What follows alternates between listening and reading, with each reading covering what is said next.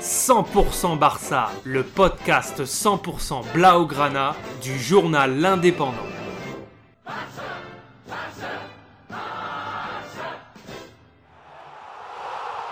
100% Barça, Mesqueum Podcast.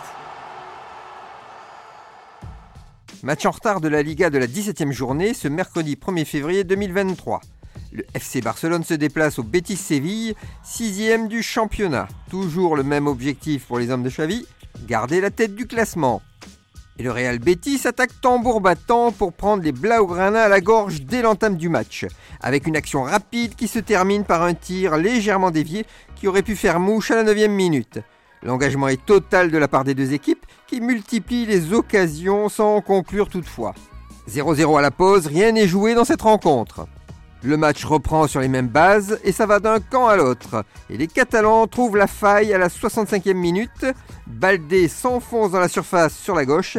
Il centre sur Rafinha qui n'a qu'à pousser le ballon dans les cages vides du Bétis. 1-0, le match est débloqué. Et à la 80e minute, le FC Barcelone plie le match suite à un corner et Lewandowski, en renard des surfaces, propulse le ballon dans les buts. 2-0 pour les hommes de Xavi. Mais à la 85e minute, Koundé amortit un centre de la poitrine dans sa surface, qui va directement dans les cages Blaugrana. But contre son camp, un vrai gag. Ter Stegen, complètement surpris, ne peut rien faire. 2 1 pour le FC Barcelone, le match est un peu relancé. Séville fera le forcing dans les dernières minutes, mais le score ne bougera plus.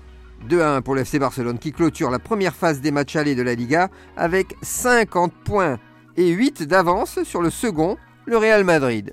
Retrouvez cette émission et toutes nos productions sur Radio Indep et en podcast sur l'indépendant.fr, nos réseaux sociaux et votre plateforme de streaming favorite.